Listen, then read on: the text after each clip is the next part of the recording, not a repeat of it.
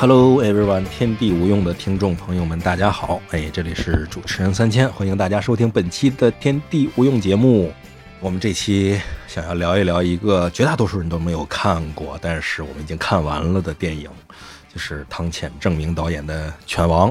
这期剧透很多，而且感想也很多，所以因为不确定大家什么时候能看到，所以我就决定聊了。而且这个聊呢，我得找一个跟我一样都看过的人，所以找了半天，最后是我觉得谁合适呢？有一个特别合适的人，就是南宫。哎，好久没来了啊，欢迎南宫。Hello，大家好，我是南宫红。这次确实是不容易啊！我觉得这次这个因为北京电影节的机会，提前好多人看到这个《平价物语犬王》，然后那段时间感觉自己身份突然都不一样了。嗯，对，哎，对对，就是那个时候特别棒。我是在哪儿来着？小西天那儿看的嘛。然后就是进去的时候一帮认识的人，出来的时候一帮认识的人。然后 集合就不说了，还有东映的，还有 B 站的，然后还有那个谁摔跤社的，就就就就各种稀奇古怪的人都在一块儿。就那天基本上变成行业里头大家在这个观影之后，大家互相打招呼的一个状况。对对。然后以及看完了之后，可能在大家就是在社交媒体上发表感想啊，也会有这个外地的就朋友。们投来羡慕的这种 就是慰问，对，还是挺开心的。我记得南宫当时也是写了一些评价，是吧？对，其实那天看完了之后，我们在路上，然后回家的路上也是，就一个劲儿就一直在聊。然后当时徐璐趴其实邀请来之后，就是他们字数受一定限制嘛。然后那段时间其实挺踌躇的，就发现很难压缩自己想要说的话。所以今天接到三千的这样的一个邀请，我在想说，嗯，终于有个好的途径，跟我特别想要提出问题的人，把这部影片再好好聊一聊。哎，这个我当时也是，我当时是看完了之后，因为吴念他在日本他看了，所以他看完之后就是说赶紧看看完了咱好聊聊。然后呢？我看完了，我就跟那吴念还有费斯我说聊聊，然后费斯我他妈还没看呢，你这，然后就一直等到费斯，就是他不是第一场，他是后面一场，然后等费斯看完了之后，我们等于在几个不同的地方吧，然后语音聊了聊了好久。就是你能感觉到大家那种一想说的话有很多，但是又整理不出语言，无法总结，因为它太特殊了。就出来其实感觉还是非常震撼的。对，就是这种震撼感，你甚至觉得可能不能跟实际做动画的人聊这个东西，因为大家就就有点被镇住了。你还是得找一个找一个制作人，而且得找一个就是 音乐或者这种传统艺术形式类型的制作人来聊聊。就是那种震撼，是那种又兴奋，就是你看到了一种。活力，然后但还有一种疑问在里头，就是它有很多不解，你不确定它是怎么形成的，但这种形成又很很有诱惑，对，然后还有这种就是纯情感上的，像那个汤浅自己说的，说看完一场演唱会的那种，就是，嗯。嗯，怎么说，就是那种投入过后那种。失落感是有的，对，然后在那个状态下，你就很难说清楚一堆东西，然后需要走了很长时间之后，你把自己的思绪梳理清了之后，好像有那么一个结论点，然后那个时候你就会发现，你特别想找一个大家能共频的人把这事儿聊了。对。嗯，那所以我们这期啊，我们这期会基于犬王这个话题展开的还挺多，所以这期也有很强烈的剧透，不想透的人呢，不行就回避。但是觉得，哎，无论如何，我就也体会不到，或者我就是剧透也无所谓的人。我接下来会先把这个剧情简单的说一下，让大家了解一下《犬王》是个什么故事。《犬王》这个电影，它的名字其实是叫《平家物语·犬王》，但是就像之前我有一期节目里有人留言，就是他《平家物语·犬王》讲的不是平家物语的事儿，而是多年之后视听时代，就视听前期。的故事就是距离原平和战已经过去了很久，故事的双方都已经落幕了，就是已经到了就一休哥那个足利义满将军年轻时那个时代，然后这个时候流行什么呢？流行那个琵琶弹唱，就是好多琵琶法师拿着那个琵琶叮当当啷在街上唱那种过去那种歌谣民间故事，然后这里面最受欢迎的呢就是平家物语。就是当年在元平和战的时候的各种发生的元氏和平氏打仗的故事，然后因为打仗会死很多人，所以故事中其实是，嗯，一个叫犬王的小孩儿，他小时候生长在一个圆月的世家，就是当时最流行的一种歌舞艺术表现形式，就站在那儿啊，戴着面具唱歌，就那样的一种形式。但是呢，因为他先天有各种畸形，有各种问题，他家里不待见他，他自己慢慢的学，然后唱的也好，跳的也好，慢慢长大了。然后呢，另一个小孩呢是叫有余，这个人的名字老变，他最早叫有余，后来叫有一，再后来叫有有，他就就对就这样的一个人。他是什么呢？他小时候就是生活在濑户内海，用来搜刮那个原平河战沉在海里的财宝的这样一个小孩儿。他是一个打捞世家，可以这么讲。对，打捞世家就是跟渔人似的这么一个打捞世家。然后因为一次机缘巧合，跟他跟他爸一起去捞起来了当时平家沉到海里去的神剑，天夜云剑，就这个东西。但是也因为他造成了家破人亡，然后自己那个眼睛也瞎了，就只能跟着一个巧遇的琵琶法师，那个一边学唱琵琶曲儿，一边讨生活。然后就这样，两个小孩长大了之后呢，意外的相遇到了一起。然后一个擅长弹曲儿，一个擅长歌唱和跳舞。然后大家就相约什么呢？就是你来去弹唱那些平家的曲子和故事，告诉我，然后我们来把这个曲子唱给大家听。就这样，一个擅长弹唱的人和另一个擅长歌舞表演的人，大家混在一起，嗯，组成了一个视听时代的偶像组合，一个摇滚乐队，然后开始弹唱平家的故事。而后半程，整个故事的后半程，就是他们把一个又一个听来的原平和战中的那些平家视角的故事编成舞曲，唱给大家听，表演给大家看。就后半程完全是原平和战的故事的舞台剧版本。它都不能说是舞台剧，它是光影秀吧？对 对，它光影秀加舞台加什么体操表演加什么滑冰，就你能想象到所有艺术形式，它都用了。然后故事发生到最后，哎。时代的偶像在走上云端之后，也会有一个跌落的过程嘛，大概就是这样的一个故事。具体的细节也不用讲太多，嗯，反正将来有机会大家一定会看到的。总之，他讲的就是这样一个故事，跟大家的想象其实还就又有几分相近，又不太一样。但是这个作品给人冲击最大的就是它的表现形式，是吧？对，就是在这个电影开播之前，我是被我的朋友。提前说做过预警，好多人说这是一个，你就当他去听呃现场乐队 live 就行了。嗯，然后我当时就整个脑子里说我说啊，这是什么样的一个是是音乐剧吗？就是脑子里是没有那种表现形式的。然后到那个开场的时候，我有的新的朋友就是在那个拿完票以后就遇到了嘛，他说这个应该算是伯牙子期的故事吧？我说啊，就是故事最后是落在友情上了吗？就是，然后我的脑内其实就不太知道最后这是个什么故事。结果开场了之后，那个汤浅证明自己出来说，就是希望你们能在后半程跳起来。我当时脑子里就有一个预警，我说前半程跟后半程也风格不太一样，是吗？就是整个脑子里其实我并没有任何一个明确的预期，就有人告诉我说这是个什么样的故事。就是哪怕现在今天三千刚才其实用了非常好的一套就是语言体系把这个故事叙述出来了，其实我也不觉得。语言能包含这个故事里头现在所有东西，对，所以它没其实挺难剧透的。这是一个这样的电影。对我刚才讲的整个故事，其实是一个把这个电影真正的内容引出来说明一下的东西，而它这电影真正的东西是要看和听的。对，这个是没有办法分割的。我们不如就展开一下聊聊，就刚才也说了，就是对这电影还是有期待，而且看完之后也是有震撼感，就不如说说自己。对这个电影中觉得特别好的地方是哪些吧？你先说。我先说就省事儿，就是这个片子太好听了，这片子实在太好听了，因为它是唱曲儿的故事嘛，它最后一定会唱曲儿嘛，所以它那个曲儿本身就特别棒。我我之前做了一期那个《评价物语》。的作品的介绍，当时我就说这个音乐特别好听，歌也特别好听。然后到了《犬王》里边，就完全换了一种艺术形式，就它是摇滚乐，就它真的是摇滚乐，而且它里面基本上歌都有点像《波西米亚狂想曲》那个电影里面那种那种配置，激昂的也有，那个踩着点的也有，抒情的也有，就是你能感受到好像是《波西米亚狂想曲》是那个电影是把当年那些好听的歌什么的再现了一遍给你。然后这个电影是用《波西米亚狂想曲》的这种形式和这种类似的音乐组合，把当年若干年之前，就是接近一千年之前的那个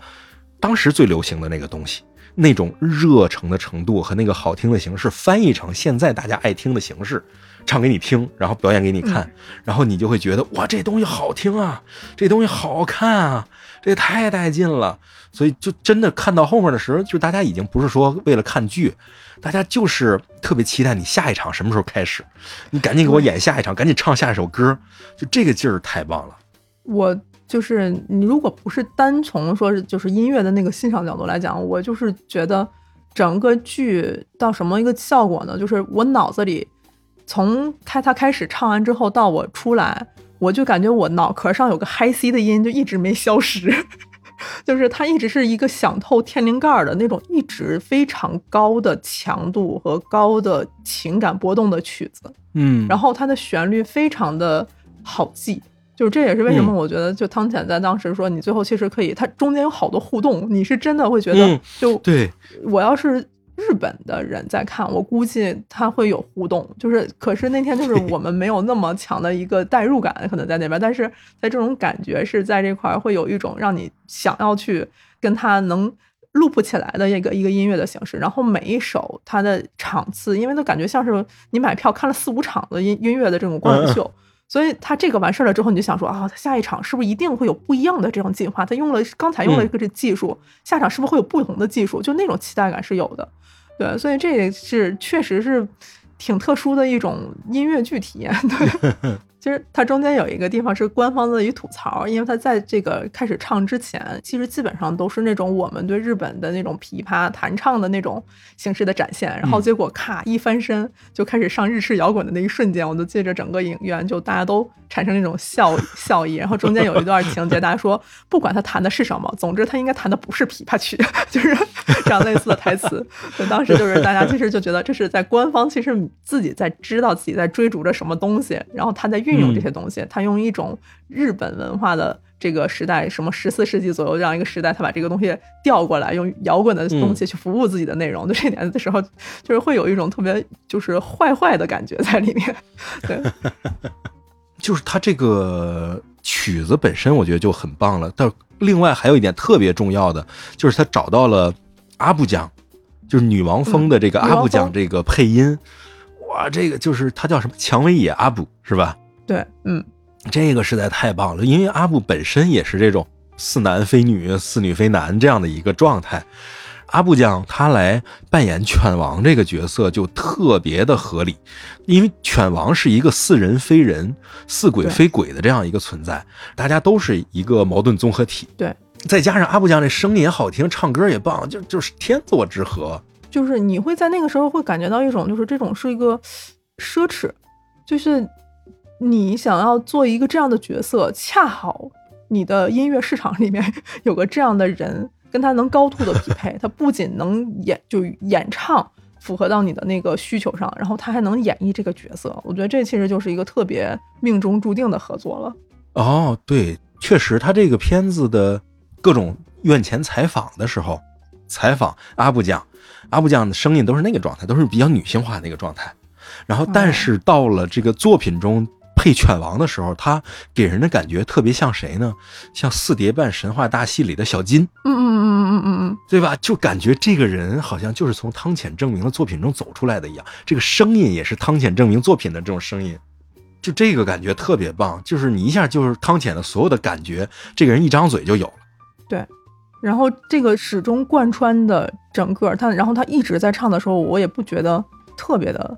说出戏。我说实话，就是就是，但是就是整个状态就觉得啊，唱的真好，然后啊，画面真好啊，他表达的这些东西真的是特别的棒。就中间反正还有一些细节的地方，可以咱们之后慢慢的去说。但是作为一个观众，当时觉得哦，这种是可能就是一种天作之合，能找到这样的人去参加这样的项目，真是太好了。嗯，这个片子里的歌词儿什么的，好像都是阿布将做的哦，是吗？对，阿布将是对这个歌词进行整理过，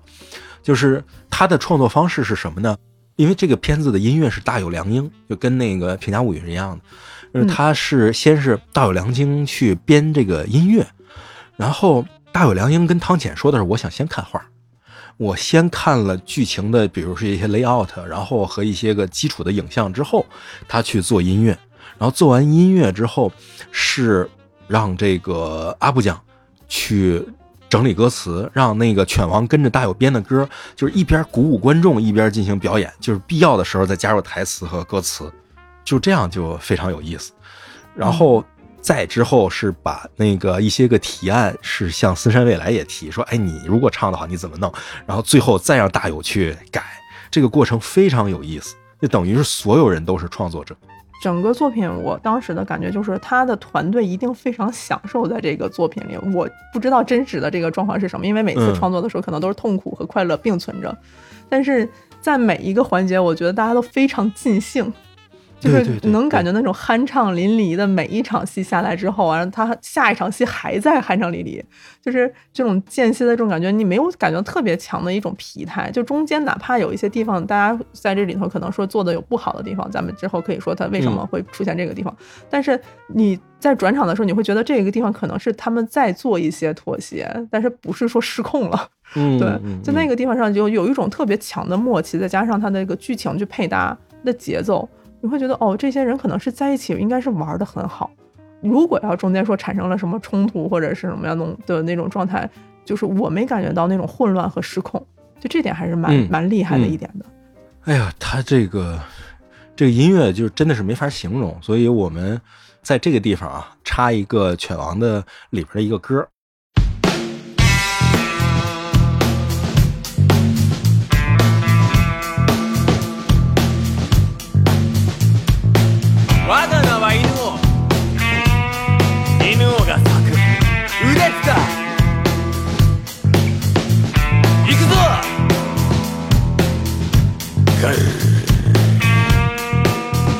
時は寿永3年。一の谷源氏と平家の合戦。平家忠則。右腕を肘の上からぷつりと落とされ。首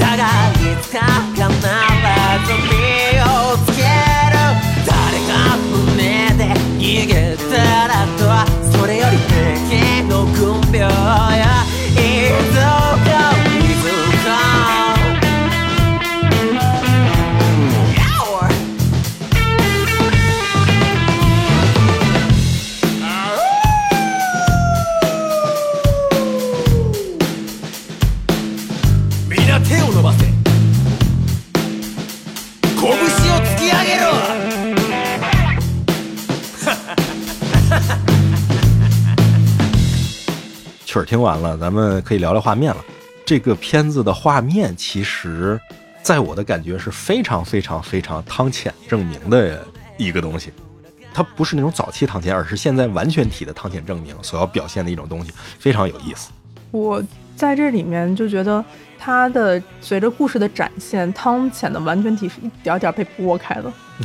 刚开始的时候，它其实故事是从这个有鱼开始的嘛，就是从这个就是打捞海底的这个平家的宝藏的这样的一个身份的这样小孩开始的，然后里面去处理水呀、处理这个什么重力啊、怎么去在里头使劲儿啊，那些就是我感觉当时说，看我的基本功有多好，我当时整个脑子里就是你在晒，你 在晒这些就是处理的这些难处的地方，你举重若轻，我当时整个脑子里全是这种弹幕。然后当时说他们拿到那把剑，然后拔剑的一瞬间，就是在整个大荧幕那个冲击波冲击了以后，然后黑暗下来之后，他看不到这个东西它的触感的那种表达。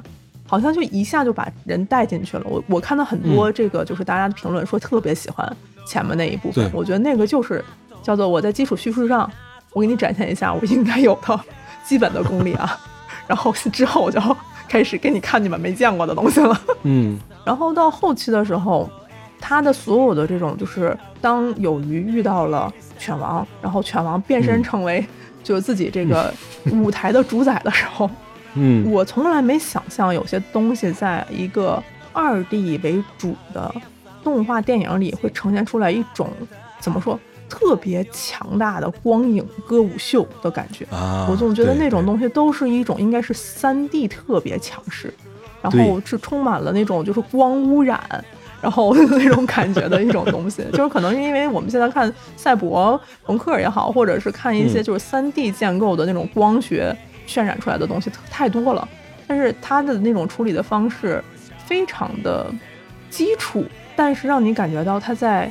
发光。嗯这个语言我不知道是怎么能跟你去去说的，就是它的火 其实是一团，而不是那种就是满屏的这种状态，但是嗯它分明的让人觉得非常的亮。然后你能看到很多的人，就像你去看演唱会，其实你在舞台上，嗯你看不到那么多的光污染，就是你你是没有那种感觉的，但是你知道那个舞台本身在发光，这种感觉还是嗯特别神奇的一种状态。我觉得他们是很克制的在在用这种就是画面效果去还原一种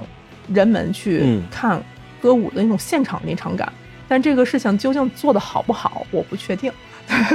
嗯但是我当时是觉得整个画面他们去做，然后很多的表达方法，我是觉得非常别开生面。对，就他这个作品里，首先啊，就是他画的程度，因为他用的跟那个《平家物语》是同一个团队，嗯，我这也是神了，我第一次在动画片里见到套拍的 哦，确实是这个概念。对吧？对，嗯一个剧一个电影套拍，同一个团队，就是他相当于做的的那波人跟《平家物语》的很多人是重叠的，但是它很像《平家物语》就开头，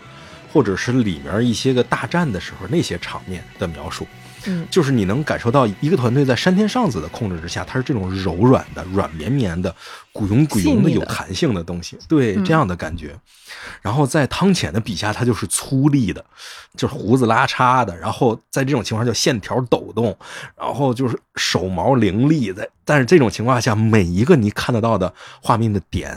还是都在表演。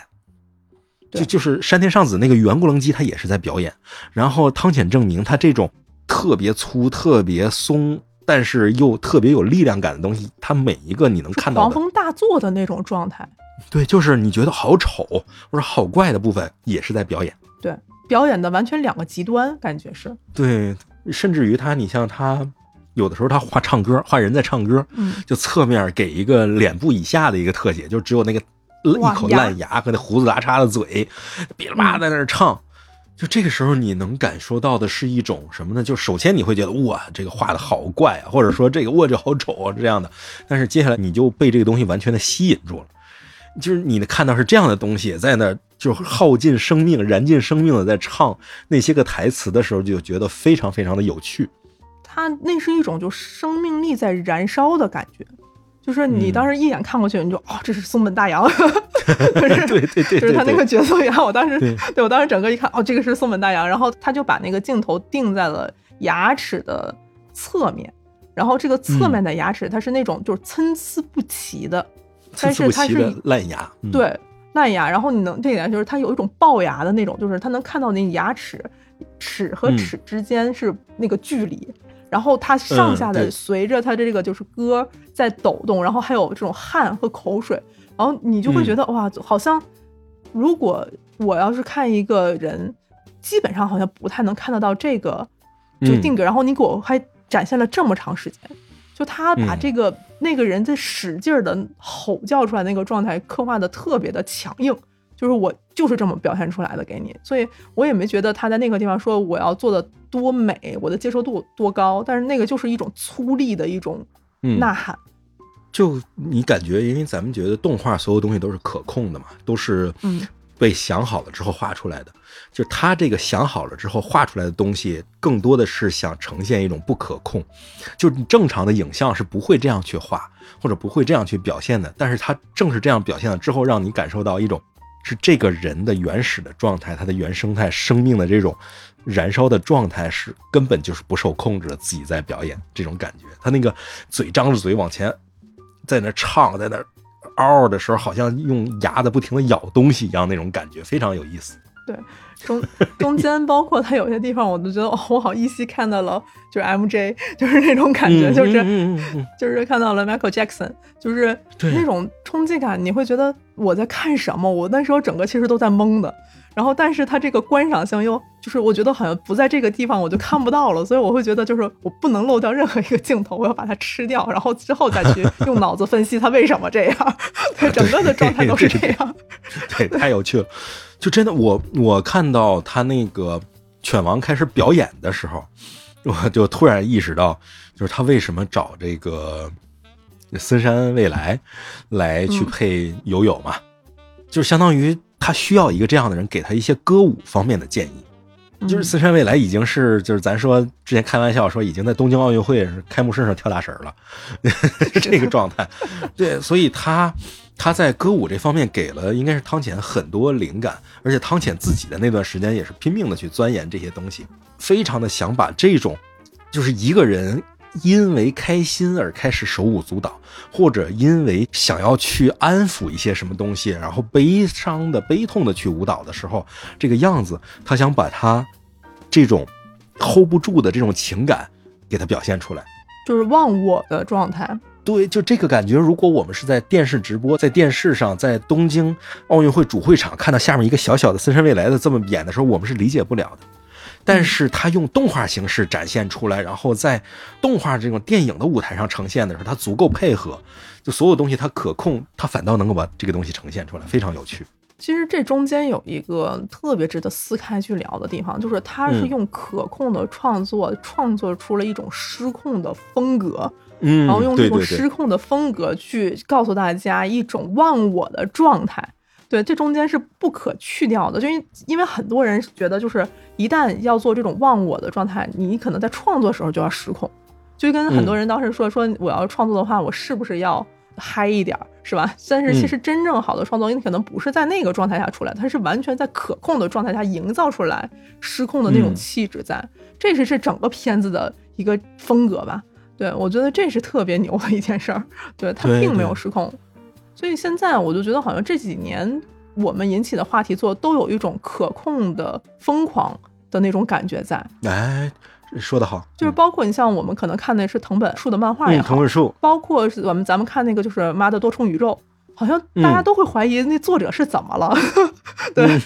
就是，但是你说他们不理智吗？我看他所有的幕后的东西，我觉得他们都是在理智下、极端理智下创作的，他们都是用嗯特别强的理性，叫我想要那个东西，然后在这个可控下创作出来的。所以在犬王里头，其实我也是觉得，哦，他们其实就明确的想要那个东西，他们不断的用可控去逼近自己疯狂的。超越疯狂的东西，才出现了这样的一个结果。对对，这个说的太好了。它其实就是，嗯、你看结论的时候，你会觉得这东西怎么想的，然后看他们创作的时候，他们就是就是特别严谨的想，我想要一个那个，然后在这个基础之上，然后我还能走到哪儿？我再往前走一步，哎，我掉下去没有？没有，那我是不是再往前走一步啊？然后再试一步，再试一步，掉下去了，哎，不行，那回来，就就类似这种感觉，它其实是是很精确的试出来的。对，就这几年总有一种创作让我感觉到，我突然理解了去攀爬珠穆朗玛峰的人。我就这这两年的创作总有一种这种感觉，就是他们在把自己的极限在不断的训练中去逼到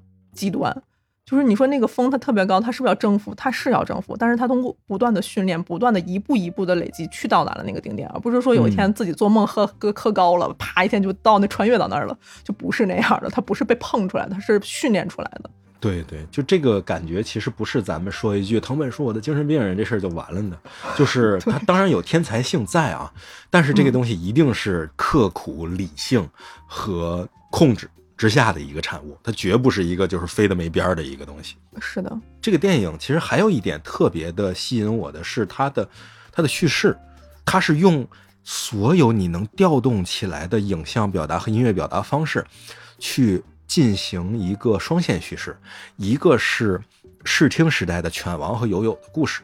嗯，当然嗯还有那个足利义满将军，嗯，另一条线就是《平家物语》里面所描写的原平和战的那些人的故事。对，就是它这样的两条线叙事之后，它特别棒的是什么呢？就等于你一个大线串是那个友友和犬王这样的人的就是明线嘛，然后另一个暗线就是他们所有的这种舞台表演，他们不断的这些呈现和歌词，其实讲的都是前一个时代的那些个故事，就是为什么《平家物语》这个东西这么受欢迎，这么值得传唱，这么这样那样，就在这个电影中，我觉得是得到了很多解释的。就是在我看来，就是他现在整个这个电影，他讲述的是一个镇魂的行为。啊，是的，就是歌舞这种艺术表现形式，在自古以来都是一种情绪的表达和一种镇魂的表达。而他这个镇魂要镇的就是当年的那些个被干掉，因为平家就在整个这个元平和战中被灭门嘛。嗯就是平家平家的这些个将士，这些个人，他的这种不甘，他的这种这种悔恨，以及他的这种困惑，全都在他这个歌舞中有表达。这个是特别棒的一件事儿。对我当时就是看完这个故事之后，我去捋他这个这个线，然后我们在路上聊的时候，因为我是跟我的那个作者一起去看的，我的作者就是抽水小金，他提了一个点，我当时瞬间一下就把我所有东西都传掉了。他说这个故事讲的全部都是未如愿的人，哦，故事里所有的人都是未如愿的人。然后我当时一听这个，我整个鸡皮疙瘩起来。我说这是一个未如愿的人自己的昭彰之歌，就是有鱼和犬王他们为自己的为什么我生下来就似人非人，为什么我嗯自己就是会遭遇到这些？他们是我瞎了为什么我瞎了？对，对我为什么瞎了？我为什么就是突然就一一天就家破人亡了？然后这件事儿嗯跟平家为什么就一直有这个关联？然后这个事嗯情为什么我们值得去为平家的这些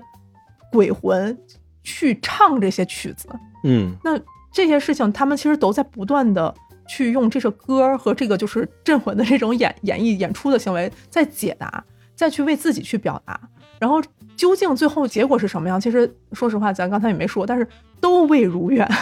都未如愿。嗯，对，就因为平家的故事最后也迎来了一个结局，对吧？然后他们两个人在历史上也迎来了结局。这个故事整个所有人，其实可能嗯除了将军，将军也可能是未如愿的人，就是他这块可能直播没写。然后包括里面的所有的小角色，就是犬王的父亲如愿了吗？没有，嗯，所有唱歌的人都没有如愿，所有说话的人都没有如愿。当时提到这点的时候，我就想说，哇，他这么多线儿，最后能拧到一起这件事儿，拧到一件事上来，拧到一个点上来，特别棒。嗯对，就当他的故事整个从头走到尾的时候，有一些场景又回到了相遇的那一时刻，然后当时整个嗯全场都安静了，然后一些字出来，那个地方我就不想剧透了，因为给了我震撼真的挺大的。然后再重新走起这个地方的时候，我真的思考了好多。对我当时嗯是整个一个状态，就是、这是友情，这值得吗？他们为什么就做？整个其实脑子里就开始梳理了，就是里头更深层的一些意义，一些拧在里头，它其实可能不是两线，它是更多层的一些线。嗯，对，嗯包含创作者。我那天就是想说，我这里头肯定有夹带私货，就是因为它中间有这种创作的自由性啊，就是一嗯些这种更深刻的主题的东西，我觉得讲的非常的到位。但是最后你会发现，我说可能我的感觉就是。这个影片里的所有人都未如愿，可能创作者这次在戏外都还挺舒服的，嗯 最后总能能得出这样的一个结论。啊，哎，你这样一说的话，其实让我有一些感触哎，因为就是你可以认为是这个片子里唯一一个如愿的人，或者说这个人其实压根儿就不在乎如愿不如愿的人，就是足利义满将军。是的，就是足利义满将军是一个什么人？你想想，他这片子里表现特别有意思。他不是一休时代聪明的一休里头那个哎那个傻将军那样，就是他毕竟是室町幕府的创立者，就是人上之人啊，这是天才的政治家。他在剧中的表现是一个好玩乐，就是宠男龄，然后老婆也管不住，就是各方面显得傻乎乎的这么一个人，而且是个昏君一样的一个属性。但是在大是大非的问题上，杀伐决断，对杀伐决断，就是这个事儿，它都不是个事儿，对他来讲，就是这个事儿没得商量，因为它不是个事儿，我为什么要商量？就是你们现在做的很多事情，对于我来讲是不对的，就是而且这个不对对我来讲是一个小问题，就我不会为蚂蚁去思索这件事儿。然后呢，同时他又有他的性格，就是你看啊，你也是个小蚂蚁，他也是小蚂蚁。我们的问题呢是不要让蚂蚁坏了我的事儿，但是我还是可以养活蚂蚁的。所以你只要听我的，你就如何如何。哇，这个事情像极了什么呀？制片人。突然画风就不对了呢。突然画风就不对了。这就是你这样一说，突然我就意识到了，这个足利义满就相当于整个他们那个时代的这个音乐和歌舞创作体系里那个最大的制作人。他是那个整个这时代舞台的制片人。对，就是他小的话就是唱曲儿，这个东西最后的发行与否什么的，是我来决定的；大的来说是这个时代的整个的政治方向是由我来定的，那就非常有趣了嘛，对吧？我可以让不同的导演、不同的演员随时登台，但是我叫停的时候就随时可以叫停。嗯，哦，这个好棒。哎，我其实有一个特别喜欢的，这个也是我在看片子之前，我虽然会喜欢它这个里面的歌，但是看片子之后，尤其是体会了的歌词和这个剧情之间的关联之后，我会觉得他歌词写的太好了，就这种歌词的表达。嗯，我在昂西的那个那一期节目里，最后用的是我特别喜欢节奏的那个库吉拉，就是鲸鱼那首歌。那鲸鱼那首歌，他在剧中的表现也很棒，就他甚至表现出了那种怎么当时放投影、放动画的那些个特征，非常有趣。对，这个我们可以按下不表，一会儿再说。我就单说他这个歌词的部分。我之前就是觉得，哎，你看咱们看过《平价物语》，然后看过很多里面都提到了鲸鱼海流转向，就只要鲸鱼朝着我们，我们就能胜，什么这样那样的故事。嗯，这首歌《库吉拉》这首歌的前半程讲的就是这个鲸鱼这个故事，这个流向的转向的故事，但是后半程，它这个有意思就在于这个故事里面，它的《评价物语》跟别人的《评价物语》不是一回事儿。因为他有通灵的能力，他可以从那些死去的平家的武士身上去听他们当时的故事和后来的想法，然后把这个歌再唱出来给别人听，然后实现镇魂之后，这些武士就可以升天，就这样的一个故事。所以后半段，他每首歌的后半段都跟历史不一样，前半段跟历史一样，后半段跟历史不一样，特别有意思。就是前半段讲的就是鲸鱼来了，朝朝着我们来了，我们就能赢。后半段是什么呢？后半段的歌词是唱这鲸鱼什么时候来呀？我等了几百年了，鲸鱼它什么时候来呀？就怨哇！这个歌词一出来，我就我就就这个歌词一出来，我就炸毛了。就他原来讲的是这么一回事，它不是我们表面上以为的《平家物语》，它是一个里《平家物语》，它比《平家物语》这种《平家物语》它之所以厉害，就是因为它是由败者写成的这种叙事诗，它不是胜者书写的历史文书。然后这个《平家物语》犬王，他是败者败了之后的灵魂的那种不甘，他那种就是悔恨和不甘，又给你再呈现了一遍，这个感觉实在是太棒了。就是不仅是败者视角，而且败者绵延几百年的这种感情，哇，这个太震撼人心了。我其实那天在想一个事儿，就是这一块儿，如果只是一个作为独立去看电影的人。是不是在那块儿，其实就完全的是只能全情的享受他的歌，但是享受不到他的历史。这块其实是有一个地方是我在画完号的地方。哦，对，这块是我那天在看的时候，其实脑子里就飘过去了，因为那个时候我光震撼了。但是回家在想的时候，因为也看到别人的评价说他们没有做到特别强的深入浅出的这一块，我说那如果我不知道这个地方的转和它的这个音的话，它足不足够震撼？啊，对我当时其实是这个角度，因为在当时你你刚才说的有一点特别的对，那一块的信息量其实比别的地儿可能画的一些信息都多，就它会整个去还原了它那个幕布怎么升起，火是怎么点燃，然后人是怎么做出水流的效果，然后整个空间怎么去做，然后就会显得那一部分中间说它那个舞火的那个动作会不断的 loop，就是但是他在极力的撑那个。地方的时候，我当时感觉就是他必须要把这个歌的前后转转出来，要不他不转出来，他这块场景是不丰满的。所以我当时在想的话，就是如果有更多的预算，可能这块它还有更多的东西要放进去。但是那块恰好是我当时感觉，哦，他在妥协，他在为了把这个内容这块展开做的妥协。但是这中间的地方，大家会不会觉得有脱开的地方？其实会觉得哦，这块是有一些地方重复，比别的地方可能稍微弱一些，但是嗯里面的信息量是足够让我一直跟随下去的。这块是让我觉得当时就是他在做一个画面和内容和歌曲和那个时代怎么实现这些事情的这样的一个全方位信息的一个统筹。嗯然后当时我就觉得、啊，真的是做制作人真的是不容易啊，当时的整个感觉就是这样的。但是这点恰恰是我觉得什么呀？他，我觉得他控制的好的地方，是因为我觉得他在这个时候把信息量降下来，把画面信息量降下来，是为了让你去体会到他歌词的转折。听那个一，哦，是的，是的，然后这个事儿对于咱们来讲，先天不好接受，嗯甚至我认为他为了让人能接受，他才拍了前面的《平价物语》。啊，你知道吗？这是我的草率之言啊。你这样说其实也是也也是一这个对，前面是一个场刊小册子，我前面这十几集的《平价物语》是个场刊小册子，你看过了那个，再来看《犬王》，你就好懂。啊，这就是我感觉那种夹带私货的劲儿就出现了，哈哈哈反正揣测揣测。哈哈哈对，就我之前做的一个东西，其实是我的一个入门的读物，对，但我这里面的所，其实要这么讲的话，这个故事是《平家物语》的，就是现我们看到的《平家物语》是这个作品的结局。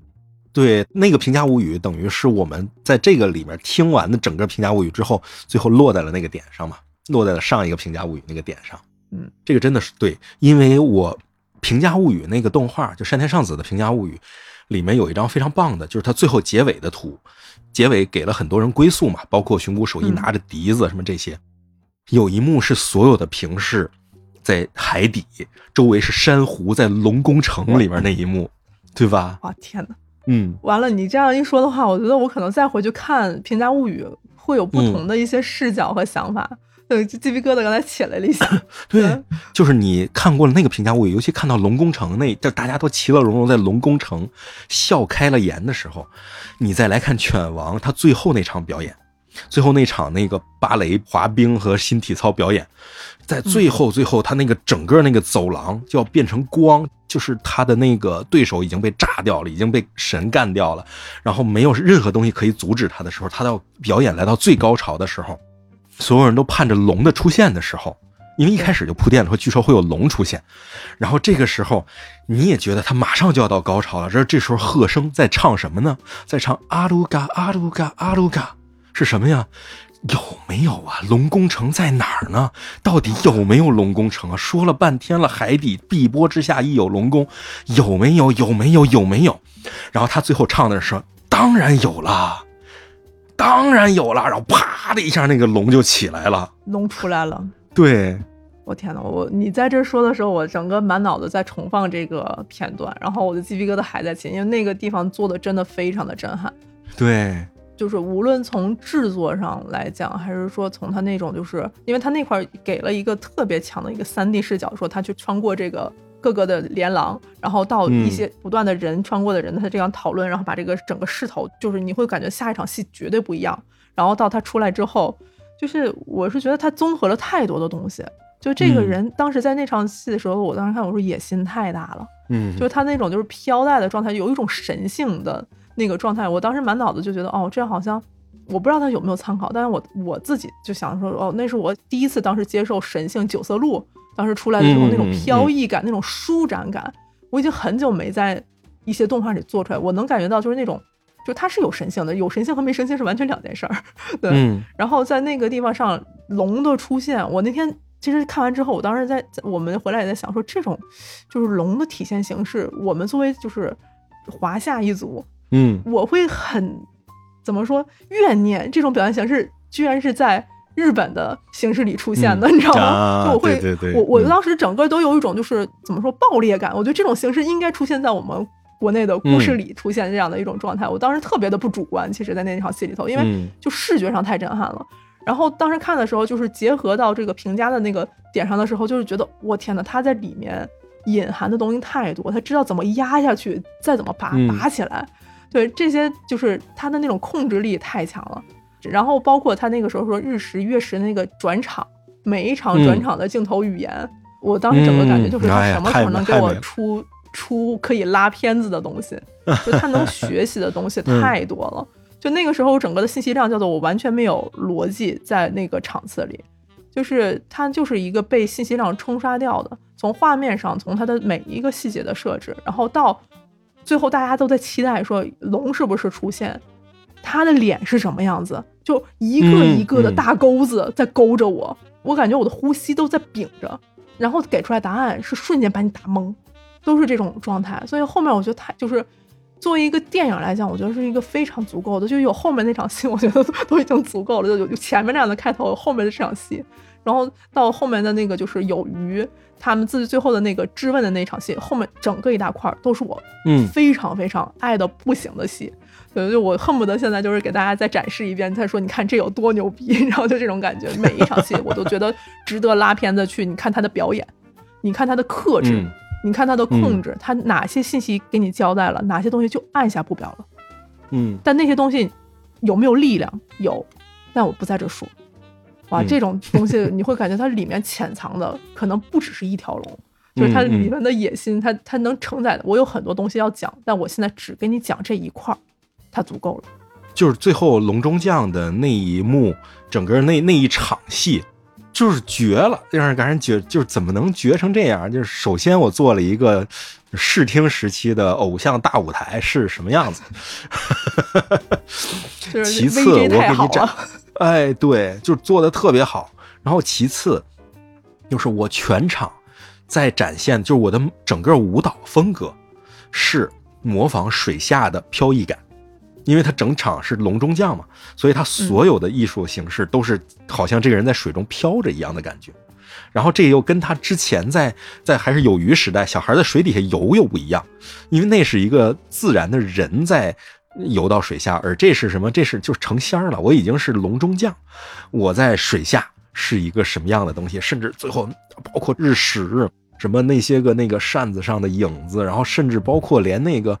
鬼神和他爸的契约什么这些东西都给你吊着。对，然后穿过了一些连廊，也所有的镇魂都在那一刻完成。然后你明白了，整个昂扬之后，最后一定是一个下坡，这样的感觉都给你。哇，这个人的调度能力太强了。哇，你刚才一说，你想这场大戏中间，他解决了多少剧情上的问题？对呀、他解决了他父亲的问题，解决了这个就平家自己本身的一些故事这个展示，他解决了嗯就是犬王自己到底是什么样的人的这样的一个故事，然后包括有鱼跟犬王他的这种关系，他从有鱼的视角里怎么看犬王的这个问题，他这嗯一瞬间全部解开了，他那个扣就是瞬间啪你就觉得这个扣被解开了，哎，故事做的太哇，好好，吓人！这样一想，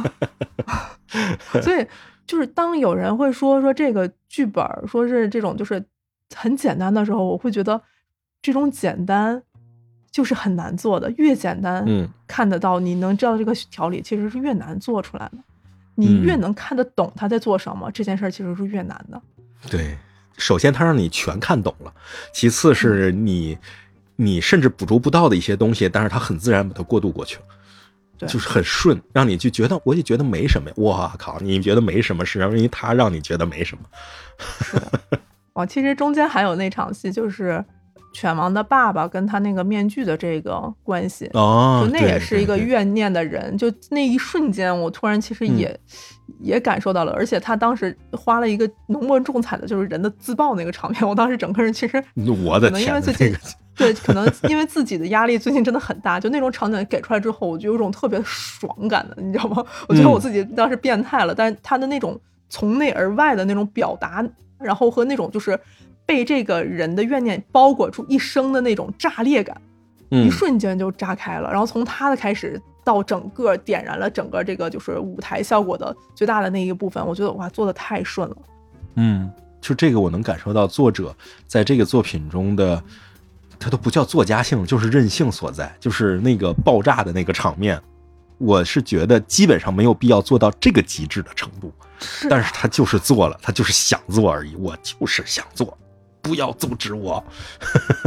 就是这一块的放和哪一块，我是其实特别喜欢，就是因为他呃有一之前不是跟着一个就是弹琵琶这个老头儿，他才成为这个嗯就是琵琶法师的嘛。然后那个老头儿，他们当时中间有一个地方是他的名，就是互相摸他们的名牌，因为他们都是视觉障碍者，嗯。就是去他，然后他叫古一是吧？我记得是。嗯。然后当有鱼被打压的时候，他疯狂的跑回这个琵琶的这个大本营的时候，啊，对对对，对。然后就是那块有一个替挡刀的那一场戏，嗯，嗯那场戏其实我给我留下的震撼特别大，因为他没给一个镜头哦。给到古一，哎，对对对，就是他之前有过，就是他在被压制的时候，古一的那个愁苦给了一些这种镜头，但是这个人不是那种就是会挺身而出的那种人嘛。就是当他冲过去了之后，我当时满脑子想说，我天呐，就是这样一个人，他愿意在这个所有人其实都可以放弃这个有余的时候，嗯他其实为他去挡这么一个无意义的一刀。我觉得当时应该是什么情感爆发，人家就这么过去了，没有任何镜头交代的，因为他在这一个就是故事里头，他就完成了。嗯但是这种遗憾感，在我的我用我现在还能记住这个人的名字，这是让我觉得非常震撼的一件事儿。嗯，就是我当时就觉得镜头没给到他，但是我的我的整个精神是跟着在那儿的。我有一口气永远留在这个人身上了，就是他的嗯怨念，他是什么样的一个一个东西？为什么他会跑出去？中间的所有的概念，包括他的感性，有鱼是不是跟从小跟他长到大这些东西都没有爆开，但那个东西留在、留给我了，就留给我作为观众身上了。我觉得这个就是这个导演特别的坏，就是他知道哪些东西我要爆开，在当场就给你解决，让你爽掉；哪些东西我扔给你，让你自己最后难受去。啊，这种怎么讲？这种透彻的感觉，其实有点。我拿一个东西类比啊，就是你看《嗯大话西游》最后的时候，唐僧当时被绑在那个柱子上，然后看着说：“现在是妹妹救姐姐，一会儿姐姐该救妹妹了。”就是这种，就是就非常透。然后他在这个时候点出来，最后也会这样发生的时候，就是你会觉得这就是特别震撼人的，人们都在期待的，然后你这时候猛的给出来，大家都会哇一下的那种感觉的东西。而且呢，后面有数不清的故事，道不尽的情感都在这里面。他什么都不用说，什么都不用做，在这个时候只要把他这个事情发生了就可以。是的，对我觉得这就是导演的一种自信，所以我不觉得说大家会觉得他说，我不觉得是他疯了或者怎么突然做出来一个这样，就是市场上不知道是怎么介绍的这样的一个项目，我不觉得，我觉得嗯他每一个阶段他都知道自己在做什么。哎而且他那个就是古一被杀之后，他的那个他做了一段特别长的 reaction，就是他做了友友的这个 reaction。我们这里头是有鱼有一有友其实都是同一个人啊，就是那个唱曲儿的弹弹琵琶唱曲儿那个人，因为他也是瞎子，所以他其实不知道发生了什么。就是观众们虽然看得见，他看不见，然后他就在身上就乱摸，然后就摸，说这不是我大哥吗？就是我大哥啊，我大哥被你们杀了，就这种感觉，就这个人已经崩溃了。就在这个时候，然后他把这一块，他反倒是把这一块的东西，他所有其他的东西对他来讲是什么样的体会，什么样的崩溃感，通过他的最亲的大哥，然后在这一块突然的就是意外的，但是又完全不意外的被杀，然后对他的这个影响，然后全展现出来，你就能够想象到，就在这个时候，这个人已经什么都没有了，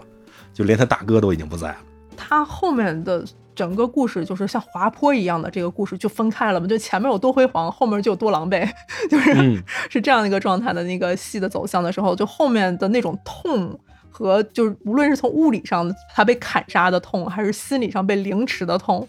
然后包括当时作为创作者被被压抑的痛，我当时就是属于 就是对对对，坐在那儿太难受了，你知道吗？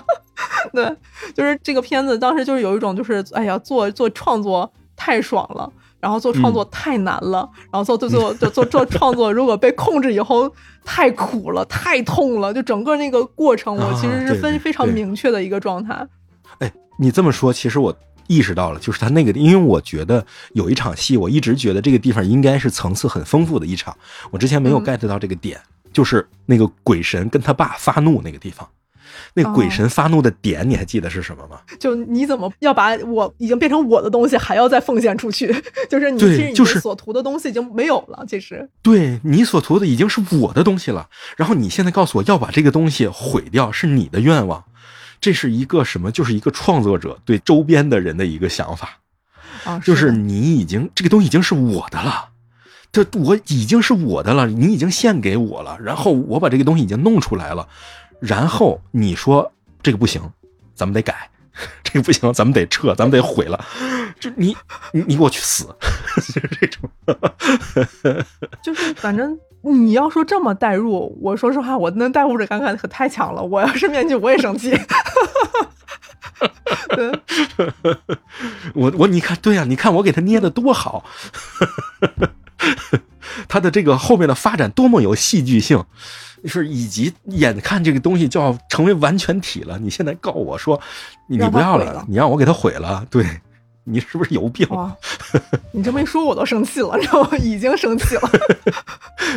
哦，如果是这样代入的话，其实这个故事里头，我之前就跟三千我组说，总觉得有创作者的私货，就它夹杂了很多创作和制片的关系，创作本身的嗯体验的那种痛楚。然后创作中的那种我所求的、求而不得的、求而得了又失去的这种这种嗯感受，就是他特别强的就顺在了故事里。所以我总觉得，我说嗯汤浅在这里头，他所图的很多东西，应该做完这片子，他应该很得意。就是你看，我既嗯爽了，我又 把它藏得很好。你能看这故事，你要是也能读懂我的这些东西，反正你看我说了吗？我没说，但是在不在嗯故事里也在了。就是这种小得意的劲儿，我就总觉得有，我也不知道是不是真的。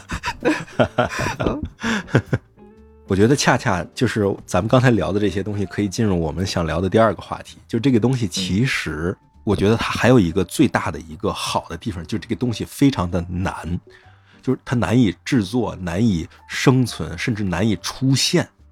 这是我们认为它非常难的一个部分。就是我们刚才聊这么多，聊的是它好的部分，然后这些个好，其中刚才其实也聊到了很多东西，都是我们觉得它它为什么会这样，或者怎么能这样，就我们其实有很多困惑在这里面，就这个就是它的难的一点。就我看完这个片子之后，我对于汤浅是非常羡慕的，是因为我最羡慕的一点就是这东西凭什么会有人就许他做？这摆明了是个赔钱的玩意儿，然后他可能艺术成就会很高，但是他绝对赔钱。然后会有人捧着他，给他起到这么多的厉害的人、大明星阿布酱，成就了他这个作品的创作本身。然后团队甚至拿到阿纳西去演，然后去澳大利亚电影节去演什么这样的，给他一切，就是怎么能够实现？我的天呐，就是我当时想，这个真的是，哎，汤浅之前是积累了多好的人脉、人缘和一些东西，才能够得到一次机会做这样的作品。对，我觉得就是奢侈。当时整个这个看完之后，就是它是奢侈而可遇不可求的。你能找到这么多的大咖，其实我觉得是一个可能是能钱或者怎么解决问题，但是问题是适合这么适配嗯，去做这样的合作，然后且融合的这么好。嗯，这个但凡要是做过项目的人，我觉得这里头就哪怕就是有一个就可以自己回家烧高香了。说说实话，嗯，就是有一个森山未来，有一个阿布酱，可能他在这里面就觉得我真的太巧了。但是问题他是每个都这样，他的剧本也非常的好，他的配音、他的音乐、他的所有的东西，他的整个表现形式，我觉得他想要的可能差不多都做到了。我不知道这部作品之后汤浅的遗憾在这作品里是什么，是吧？是 可能还有预算不够，嗯但但是没有任何导演就没有这个遗憾。但是除了这之外，他是不是想尝试的，想去有的一些野心的，想要表达的，是不是基本上其实都差不多了？我当时是有这种感受。我甚至觉得这个片子就是一个 怎么讲呢？因为咱们也知道，后来汤浅和这个科学猴子从科学猴子就辞职了嘛，觉得就身心俱疲，从科学猴子辞职，就是专心休息或者做点自己想做的东西。这可能就是汤浅和科学猴子的一个完美的句号。就是我这面大旗已经把科学猴子整个挑起来了，然后也做了很多非常好的、非常受欢迎的和很多就是非常莫名其妙的被骂的狗血淋头的一些东西。然后到最后的最后，我有一个想做的东西，那这件事情是做还是不做？那这个时候可能崔恩颖就是非常果断的，就是当然要做，不做就没有机会了，就就可能是这种感觉啊。就是这是一个充满了成全的作品。这种难就是在于你能把所有的东西，大家都在恰当的时机、恰当的状态下，以恰当的想要的形式表达出来。然后这个地嗯方，你明知道它可能从经济上、从市场上它是小众的，但是有人信你说愿意不顾这些，我都已经思考过了，但是我愿意成全大家一次这样的，有可能都像一起之举的那种状态，我说不上来。嗯就可能这中间还是有很多这种也一样像可以传唱的故事，但这现在我们嗯。都看不到。但是这个难，我觉得它不是说无知的难，它是以嗯。知难而去为之的这样的一个难。对，对这个我我甚至能够猜，当然这个只是猜想啊，就是一家之都不叫断言，一家之狂言，嗯。就可能就是汤浅就是觉得我也能做一波西米亚狂想曲，就这东西挺挺好玩的，就是我也能玩，嗯。而且我做的比他那好玩，我做一不是真人的，我做一个就是传说中的人物，然后但是完全用波西米亚狂想曲的方式来做。就越聊越飞，这个东西就觉得，哎，这个谁来，那个谁来，怎么怎么样，然后这个谁，就阿布讲特别像那谁谁谁，或者是 哪个人，对吧？哪个人特别像，然后怎么怎么做，然后这东西越聊越飞，然后最后就这种情况之下，已经聊到了这种程度，我觉得其实已经收不回来了，就已经嗯开心到了这个程度之话，就就起哄架秧子的程度都已经架起来了，除了做梦以外，感觉实现不了了。对，就已经没有办法实现了，这就就是已经胡说八道了，这属于就纯起哄了，对吧？就是让阿布讲来配犬王，那个让森山未来来跳舞，来给咱们弄，然后这个舞台都要弄成 Michael 式的，然后 Michael 式不止，然后上面还有机关，要把那些个评价被砍下来的手都埋在土里，一蹬一个线儿，咵全起来，然后哇，这个就是就就是胡说八道了，已经属于。嗯，然后在这种程度之下，这东西居然能够做出来，简直太神了！就怎么做的呀？这这就我就我无法想象这个东西。嗯就从制作的，就是这个角度上来讲，它本身设计这一场就是演绎的形式，每一场次，我觉得去做对于动画行业来讲，可能都是一次重新起步。啊，对对，就是你你得去重新设计这套东西，就是因为你应该是之前很难再找到说我去可以参考的这种就是嗯资产管理的东西，因为它这种就是这个时代性和这个结合，好像就是基本上是稀缺的。就是稀缺的，可能前无古人的这种状态，有可能也是我我没有接触到说更加说能借鉴的东西，这是一个问题。但是我当时整个看完之后，我说这个项目到底是怎么能立项的？我满脑子都是这个问号。是说有一个制片人说，哎，我有一个就是小说是这个《平家物语》《犬王之卷》，哎，我们来找个导演，啊，这个可以放飞一点啊。然后大家找找找找找，说，哎，汤浅这么样这样可以，还是说就是汤浅说，哎，我就想做一个这种就是集合就是日本这种。就是平家的，就是古古代啊这种状态，然后有这种就是全世界各地的这种艺术形式啊，然后想做一个灯光秀啊，就是，嗯然后我们做个什么样的故事呢？咱们放到哪个年代呢？是什么一个时期呢？然后大家说说说说说说说说，哎，好像最近这个可以有一个小说，我们看能不能结合一下，怎么放下去，然后找哪个编剧，咱把这个这个放飞的状态能成为框架式的把它去稳定下来。嗯你看看哦，这个野木亚纪子老师在在这块儿可以承担这件事儿，就我分不清他是谁牵头怎么去做，还是两边牵头一碰即合，就是这个事儿在我的世界观里头好像。就这么放飞的一个项目，好像就不应该存在，就是 会有一种，然后你是汤浅，你就一定能能把这事儿做好吗？你哪儿来的自信？就会有会有这种这种 说的太好了吧。？对，对你看看你之前日本沉默做的什么玩意儿？就你你这项目这样有对标吗？就是对不起，进入了就是进入了这种状态下，就是以我这种思路，当时就说这项目是怎么推进下去的呢？所以我们其实那天就真的去讨论这样的事情，说那如果是汤浅牵头的话，他跟制片和他的这个就是说公司去 pitch 这个项目的时候，他到底是怎么说这项目？说我们就是想把《片家物语》做成那样，人家会就觉得确实真的是能存在的吗？然后说哦能存在，然后做出来了，做出来以后他说嗯。我们在这之前就觉得他不卖钱，但是我愿意支持你，就这也是太感人了吧，就是这种感觉。嗯，呃这个我反问一个问题啊，嗯，你东林新乡当时是怎么立项的？东林西厢其实也挺戏剧性的，就是当嗯。作者其实找到我们合作的时候，东林西厢是他们不主要去想跟我合作的一个作品，嗯。它是一个主线故事的一个像番外似的存在。我当时看的时候，我说这个故事是什么样子，就问了那么一嘴，我都没想到我会变成他投入这么长时间。然后他把里面说我们是想要做这种京剧的这种戏，然后他是一个就是京剧的武生为主角，然后和的这个他的这个小的时候的这样的一个就是恩怨情仇的故事，然后卷在京剧的里头不断的成长，然后在这个时代的大背景下，两个人再一次恩怨情情仇互相救赎。我说，哎，这个好，我就喜欢戏中戏，就我就喜欢这种表达形式，我就想让他把就是戏中戏加在京剧上。我说这太好了，就是特别的淋漓尽致。然后我也不确定他能做出来，你知道吗？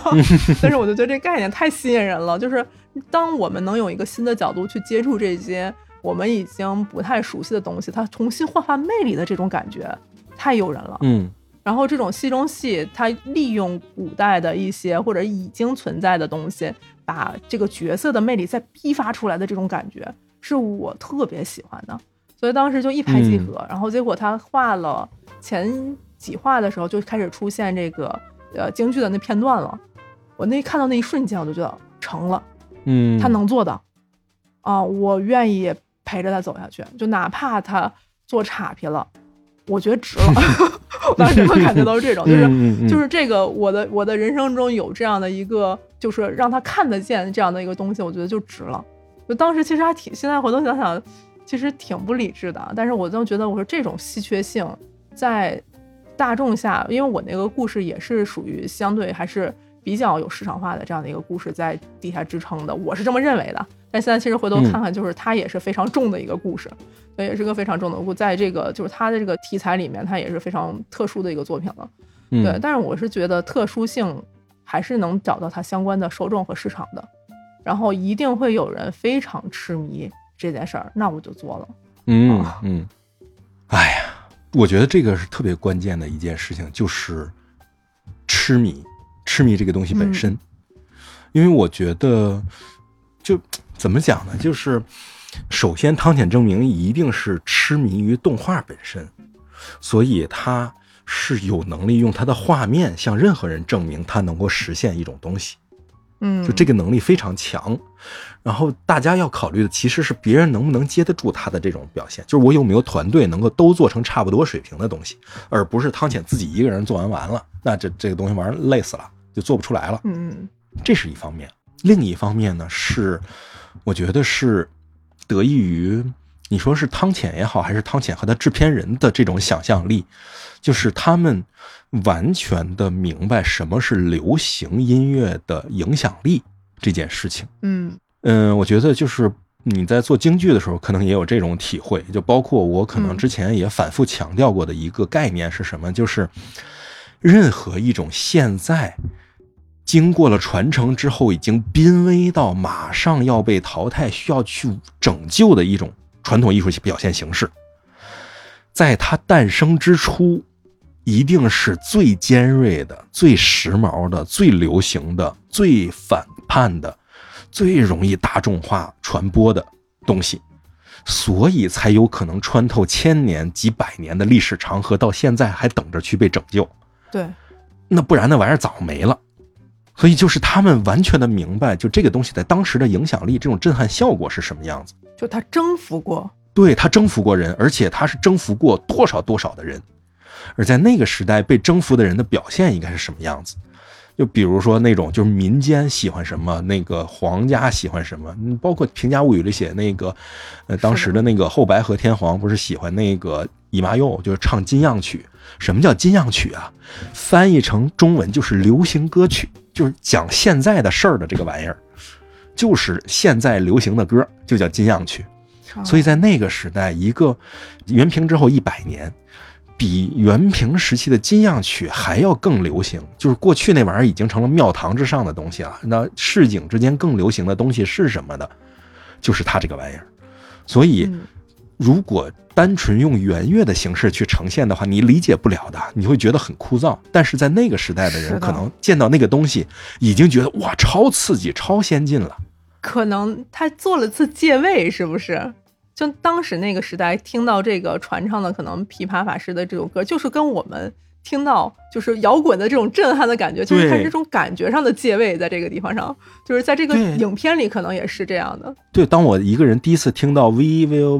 Rock You 的时候，就是那种那种从来没有过的这种体验，就咣叽一下扔你眼前。对他他是还能这样的吗？然后他就直接说你的这种体会在那个时代就是那些人的那种体会，然后词儿可能是那种，然后曲儿我加一点那个时代的元素，剩下的东西全符合你现代人的审美。嗯，就这个感觉，就是我觉得是一个对的。所以在这种情况之下，你就能感受到，就这些人，就是他有多热爱动画电影，或者多热爱动画本身，就是他做了一超大型的 MV 啊，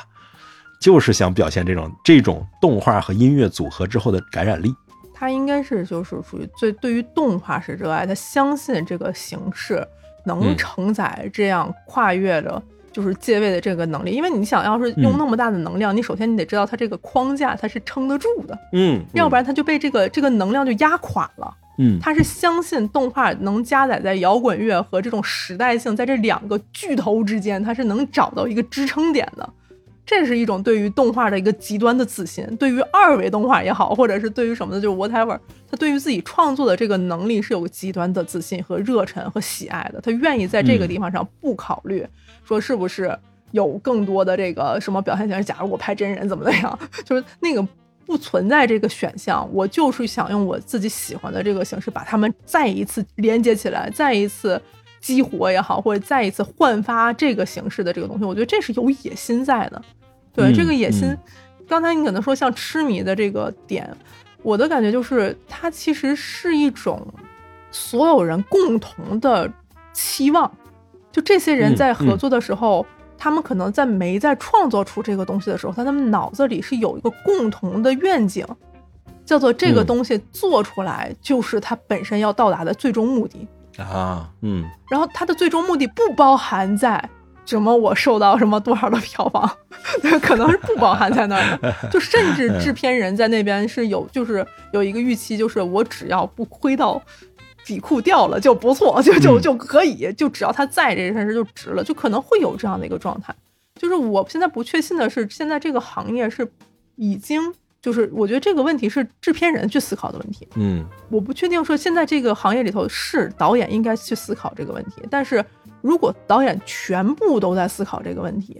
那谁去在意创作和这个形式本身这个问题？谁去拍东西本身呢？对吧？对，谁去制造这个共同的愿景？谁去制作这个可以承载这些人们希望和热忱的这个乌托邦呢？就这个是其实是有这种一个疑问在的。啊，这个给我的感觉特别有意思的是什么呢？就是这个片子就属于那种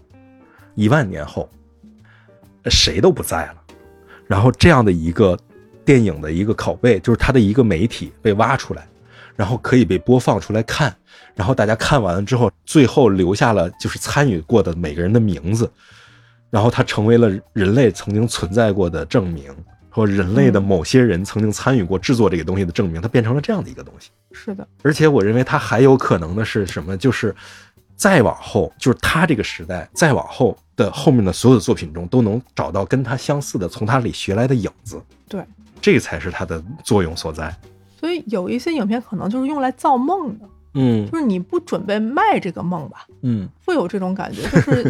对对，就是你可能它是一个创造的研发功能，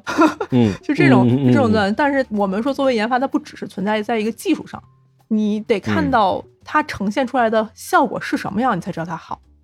你才知道嗯你要表现的东西。因为如果所有人都有这个能力，那他就不存在说有这种创作的人，有有这种欣赏的人，有这样制片的人。如果大家都有同时嗯有这样说，我一说什么东西，你脑子就知道我要做成什么东西。那现在这就是 AI，你知道吗？就是我说什么就出来一张图，就是恰好是我们大家共同想的是一样一模一样的图。那这个可能人们就不会再创造了，就恰恰是因为它有一些人们的沟通信息上呢，就是有这种信息差。但是创作者这样的人，他能构建一个愿景，让无数多有才的人愿意在这个愿景上去添砖加瓦，嗯，然后这个城堡会伫立在历史的长河里，让大家每次走到这儿的时候都知道下一个目的地在哪儿。嗯感觉是这种意义会多一些。但你说城堡，你会你说啊，那你就应该付费啊，就应该变把它变成 hotel，你就觉得嗯好像这个故事的风就走向又不太一样，就是会有这种感觉。就是在我的感觉，它有点像什么？那个有一句经常开玩笑的话，就是“熟读唐诗三百首，不会作诗也会吟”。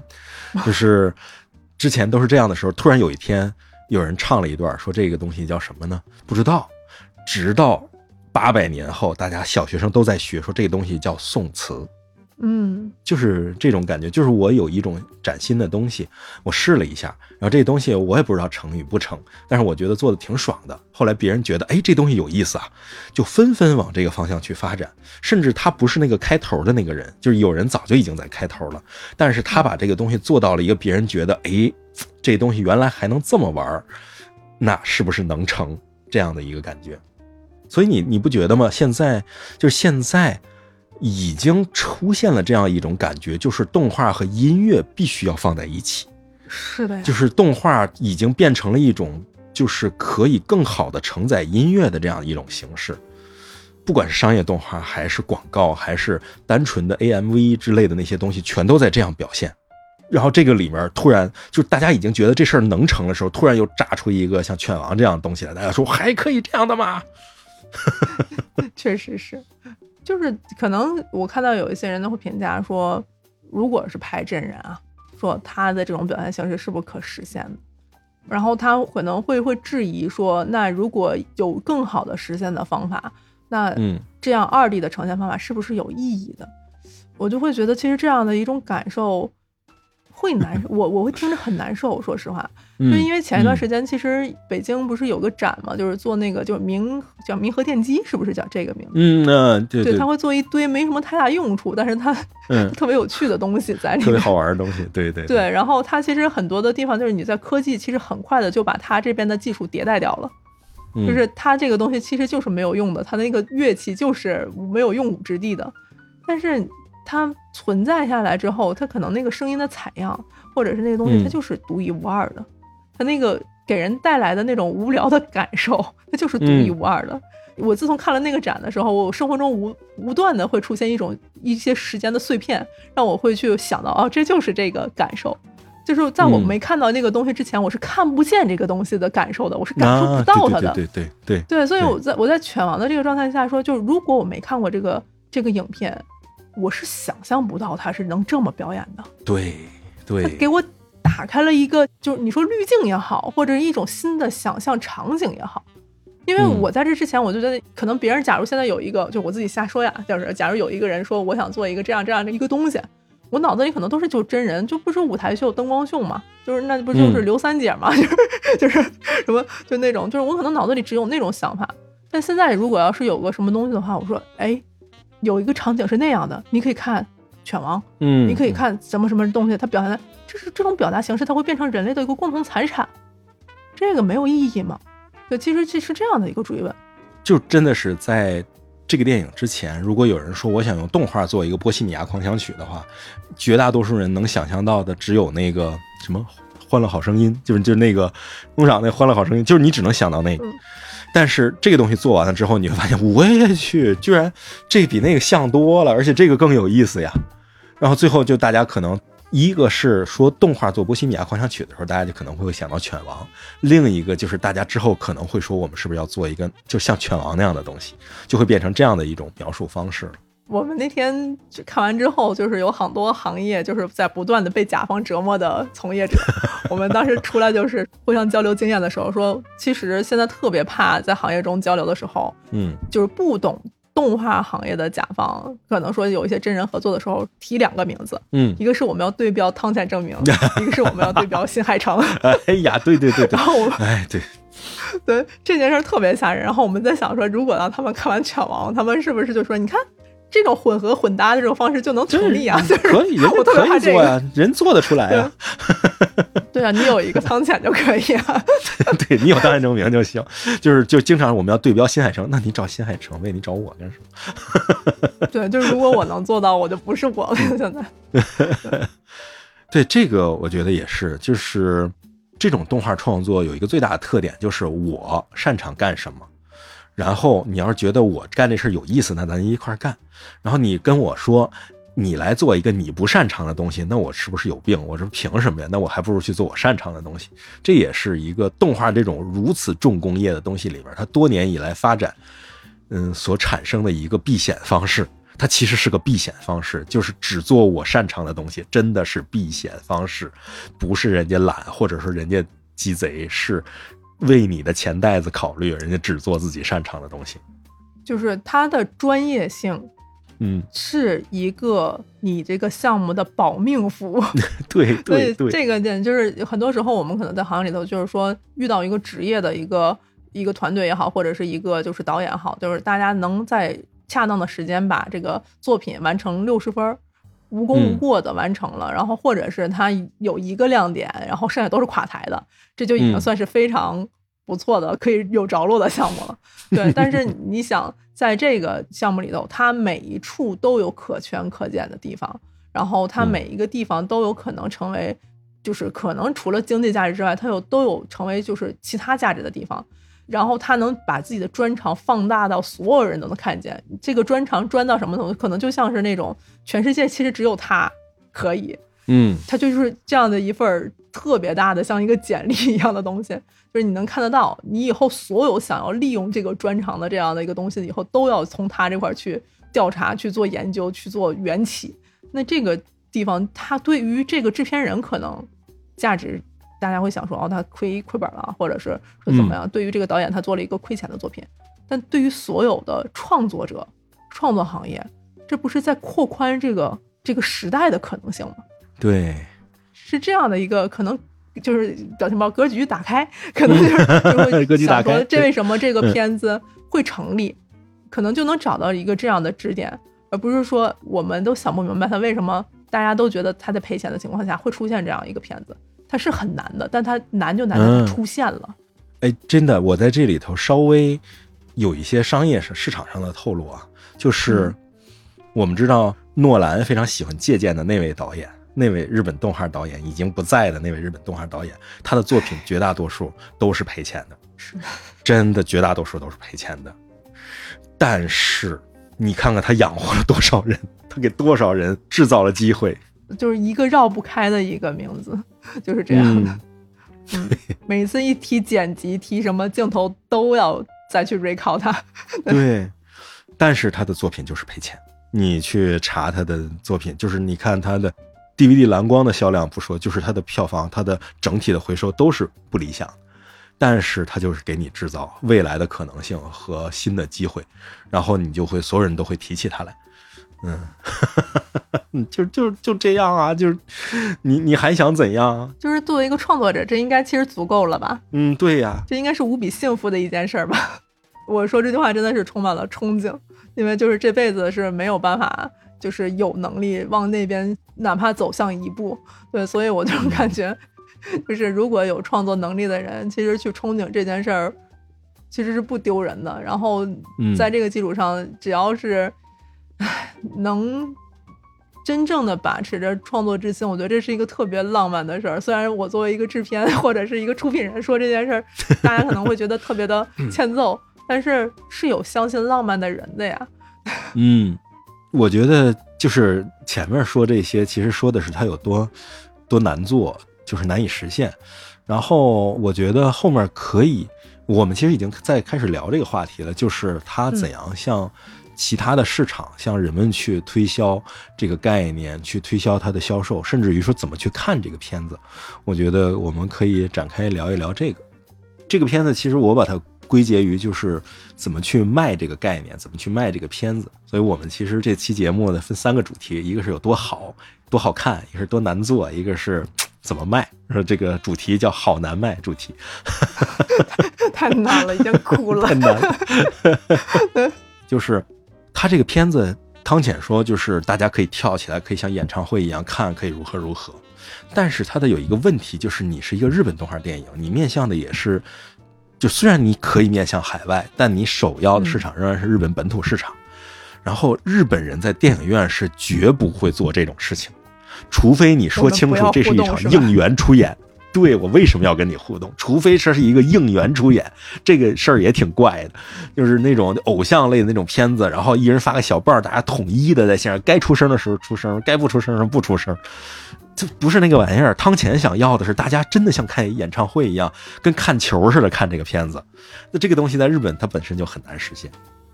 嗯，你在电影节它可能好实现，但是在但是大家又看不懂，又差点文化底蕴。然后文化懂了的人呢，日本人可能就在那儿默默的看，默默的哭或者这一类的。因为反正疫情厉害，大家也都戴着口罩不说话。就内心无比激动，表面非常淡定，是吧？就是那种，嗯，对，就是嗯你出来的时候我都看得哭了，在里面就是一声都不出，都是这样的程度。是的，我们当时其实看的时候也在想说，难道日本影院会有他能期待出来的那种效果吗？我们其实也探讨了这件事儿，其实应该很难达到。很难，对。就我看的那一场，我在北京电影节上看的，就是我到后来就开始有点那什么，就是我看到好玩的，我就很大声的我在笑或者怎么样的，这样的话我才能觉得，哎，这样看才对嘛，就这种感觉的。然后后来确实慢慢大家也都开始笑，都开始有反应，我觉得还就是我变成一领唱的了，就是领好的，哎 哪怕观影形式它都在挑战，就是大家其实在一个就是以前拥有的这种观影习惯，嗯就是他期望的，但是这件事儿确实不一定能在这个地方达到。嗯，我们其实当时看的时候，就是会有觉得哦，这个时候是不是可以互动？但是也有很多人就说，他那个二 D 其实在这个地方上确实是有怎么说劣势的。嗯对，因为嗯你在互动，你也不可能互动成他那样，嗯，对就是对对对，就是他也不能给我特别的一个就是真实的那种反馈，它是一个艺术处理的一个反馈。就是我，嗯我也很难去模仿到他这样艺术处理的互动，是这种是这种感觉。就它中间嗯还是有一层就是次元壁吧，你就这么讲。嗯对嗯就是三 D 的有可能都是会觉得它是再无类人一些，再跟人更近一步，就是它那个距离感其实还是会有区别的。嗯，这个我觉得就是让观众，就我都不觉得不只是日本，就就日本观众我就不提了，我就觉得让，嗯比如说咱们在电影节上的观众都是奔着他去的，让观众们完全能够接受他这种表现以及他这种氛围，其实也有难度，因为他他有的地方其实画的也不太行。就是他虽然尝试了很多更时髦的或者更现代流行的这种新视角，甚至手机视角，他都有在尝试，特别有意思。他就对吧？他在尝试手机视角，就好像一个人拿手机在拍一样那种感觉。但是你想让他就是观众们去 get 到这一点，有一定的难度，以及他确实有些地方画的就比较省事儿，你也可以说是比较懂事儿吧，就不怎么真的往死里花钱。嗯，但是就是观众对这个捕捉反倒很敏感，就觉得这怎么这么糙啊，这怎么这么怪呀、这怎么老在重复啊？就反倒会这样的一种体会。嗯嗯也是一个弱项吧。而且其实还有一种原因，就是他在这里引用的这些形式、艺术形式，其实我们现实中或多或少都接触过。嗯嗯嗯，对，他的艺术表达超越了这种形式也好，但是我们脑内要互动连接的时候，他会潜意识的出现那个他参考的那个东西，嗯对嗯但他参考的那个东西的那种互动场景跟这块儿又是不一样的，所以这个地方其实就是它会有几道山在那边，嗯，所以在卖点这个地方上来讲，我觉得互动真的不是个好卖点。嗯。对，我想想，这片子里头有摇滚乐，有 Michael Jackson，然后嗯有那个 Queen，、就是波西米亚狂想曲，然后还有嗯那个花样滑冰，有那日本特有的男子新体操，对，反正乱七八糟什么都有。然后这些东西你能体会到，就是它在日本社会都是流行的，并且大家都是熟悉的。嗯，然后你放到其他地方，你多少都有那么一两样大家不感兴趣。就啊不是那个，就是他作为一个创作者，他还是有他自己的一个视野的局限性，然后他这个视野的局限性导致了他这个对观众们就是其实挺挑人的嘛，就是不同的观众对他这个东西理解总是要缺那么一两门，甚至缺好几门在。就他这块其实是有门槛儿的。就如果说嗯作为一个说我没见过这种形式，然后我去第一次看着这个，可能反倒说说有震撼。但是在它这个互联网时代这块，其实我都见过，可能我看到了以后，我也不在。在意，对我也没有那种就特别强的投入的感受。这确实是，嗯，哎呀，所以你说他这个片子按类型片儿来划分啊，这叫什么呢？这叫什么类型呢？当然，它是个它是个动画片儿啊，对当然它是动画片儿。就是嗯那天跟他那天聊，那我说你说这他又不能算是音乐电影，感觉他的叙事主线和音乐的配比，它中间其实你明显感到它是分块儿的，对它的那几嗯个块儿的这个章节是，它不是那种就标准的音乐类型。嗯。然后那你说它叙事吧，它又不是这种就是大家一个故事、历史故事的这种这种叙事的东西。那你最后我说只能以这个制作的这个方式叫定义它，我说它就是一个动画片儿，动画片儿，它是汤浅式的动画片儿，对，就只能这样去最快的说，如果有这个，它就是汤浅的故事。对。嗯，这块我没找到特别好的，就如果要是有更多的人可以去去把它更好的去定义下来，我觉得这也是一个挺有意思的事儿。嗯，所以这个东西啊，就是再怎么推给大家，因为我当时看完之后，我就特别想听听别人是怎么推荐和介绍这个东西的，但是几乎就没有，就看到那个那个偶然误差 FM，他在当时是录了一小段儿，就等于那个李秋实他自己看完了之后出来，心情难以平复，他在那个商场外面就直接就是拿手机嘈杂中录了一段自己的心潮澎湃的感悟，也就完了。并没有太多人基于这个电影做出什么具体的说法疗法来。我觉得这个可能有一个什么原因在，就是你可以向别人介绍，比如优衣库、H&M 或者 Zara 它是什么样的东西，但是你难以向别人介绍一个巴黎时装周上演了什么东西，因为巴黎时装周本身是个 IP。而巴黎时装周上面承载的东西是更有启发性的东西，而不是一般人看完就，这一般人看完巴黎时装周都觉得我这什么玩意儿，这怎么回事？怎么这样就上来了？但是他对于很多其他的人是启发性的，是这种哦，我现在知道了这个地方可以这么处理，方向性是这样的，然后回去我去应用到 H&M、Zara 和那个优衣库就这些东西上，它可能是一个这样的方向。所以你怎样向别人介绍这个电影，我。确实没有找到好的角度，就它到底是一个什么样的东西，怎么样能够引诱大家去看？除了说你们快去看之外，就是人家不说说越好的作品，其实越难以用标签式的语言把它一言以概之去推介出去，因为无论怎么说，你都没有办法承载它整个的完整性。然后您说这个刚才这个巴黎时装周这个例子太适配它了，就它就是这种就是。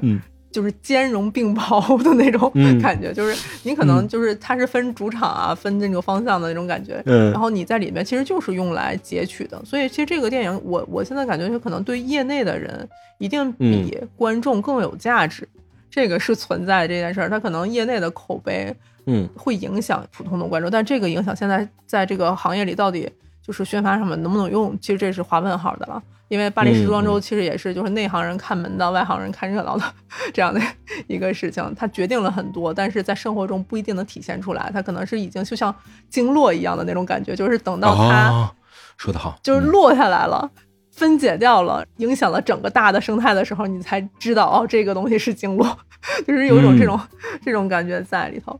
它的这种唉就是流行性，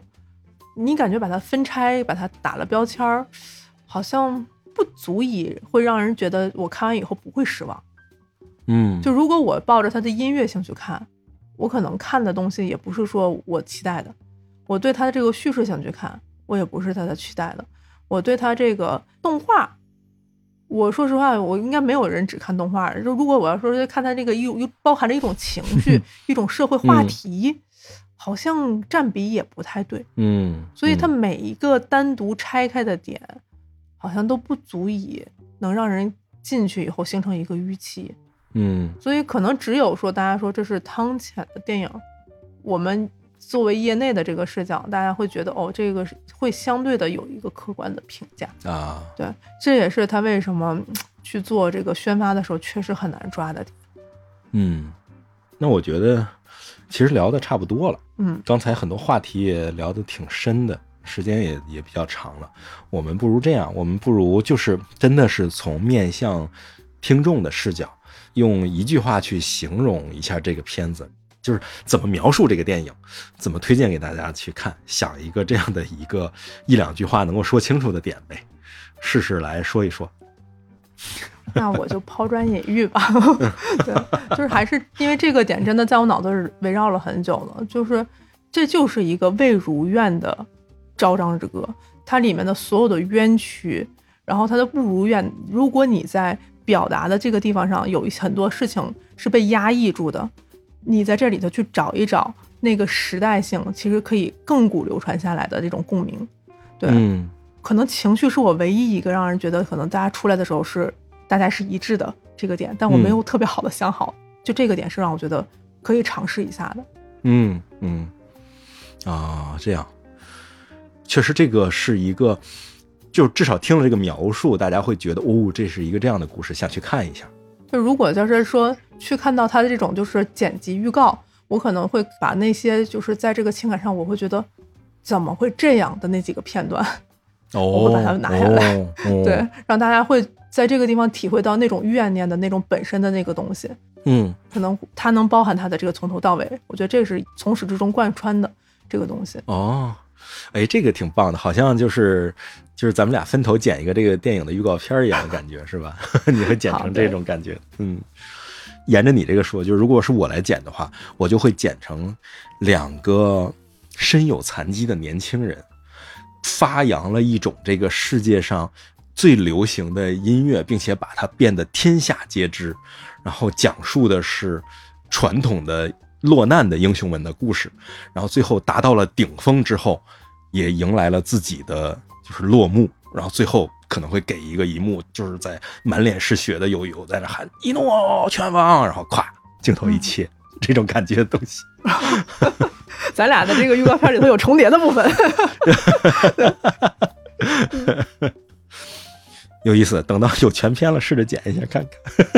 哎，这真的最近其实不断的有一些项目是看到它的预告片儿也好，或者是它的宣发的那个就是物料也好，我会觉得哎呀，怎么是这样？